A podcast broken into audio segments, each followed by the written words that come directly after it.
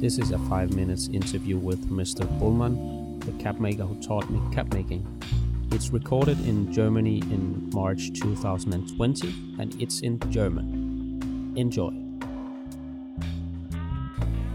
Ich bin Mützenmacher.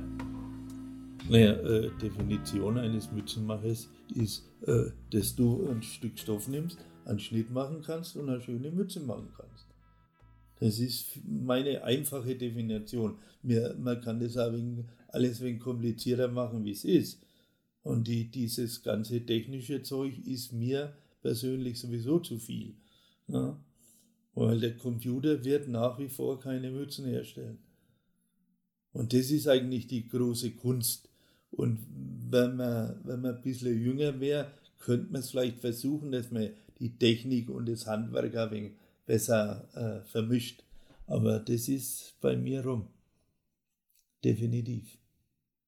Wenn du erzählen musst von äh, Bulani-Mützen, was ist so die, äh, der Kern? Der Kern, denke ich, ist teilweise Handwerk. Ja, oder überwiegend. Ja. Oder nur Handwerk. Ja.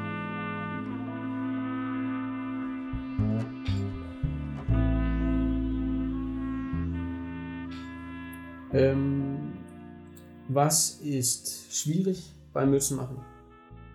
Gar nichts. ja, was soll ich jetzt sagen, Silas?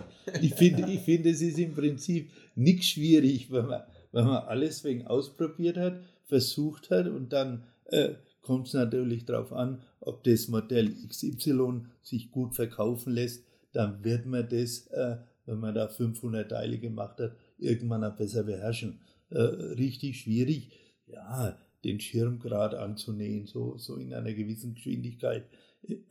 Das ist schon, ja, es verlangt sehr viel Übung und Fingerspitzengefühl, weil du musst ja äh, Genauigkeit mit Geschwindigkeit äh, vereinbaren. Und so, dass es auch noch äh, in Deutschland verkaufbar ist. Und das ist die große Kunst eigentlich. Ja.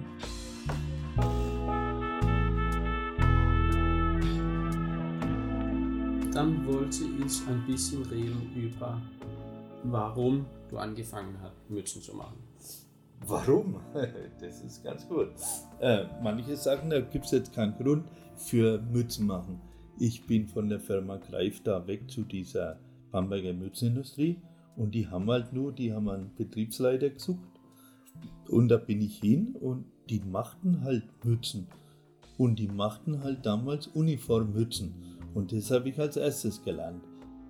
Und das ist eigentlich der Grund, warum ich heute immer noch Mützen mache. Hm. Gab es damals auch andere Mützenmacher in Deutschland? Äh, ja, damals gab es schon noch ein paar. Hm. Aber wo die waren, das weiß ich jetzt auch nicht so genau.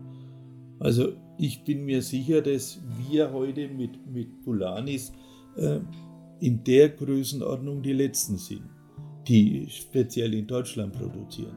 Händler gibt es mit Sicherheit genug. Wo sind all die Mützenmacher?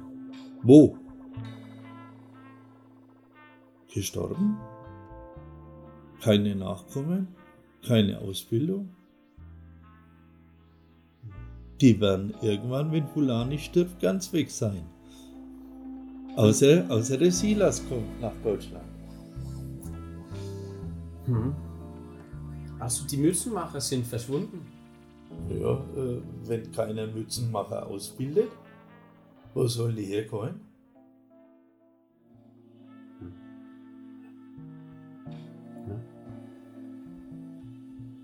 Ich habe mir da nie richtig Gedanken drüber gemacht, mache ich ja nicht mehr machen, weil äh, ich habe mich damals schon gewundert, wie du bei uns Praktikum gemacht hast. ist der Silas verrückt? Na, ehrlich. Aber du würdest wohl finden, also jetzt weiß ich, dass es deine Firma ist, die Bolani, aber wenn es keine mehr Mützenmacher gab in Deutschland, in Dänemark, in wie auch immer, wäre das nicht äh, schade? Das wäre völlig schade. Mhm. Aber das wird nicht aufzuhalten sein. Mützenmacher werden ist nicht ganz so schwierig. Aber Mützenmacher bleiben. Ja? Und Früher hat es ein paar mehr gegeben, aber heute sind die Leute ja alle schlauer. Ne? Soll man sich irgendeinen Gedanken verschwenden, warum es äh, kein Mützenmacher mehr gibt? Das interessiert niemand auf dieser Welt. Das ist traurig, aber es ist so. Thank you for listening.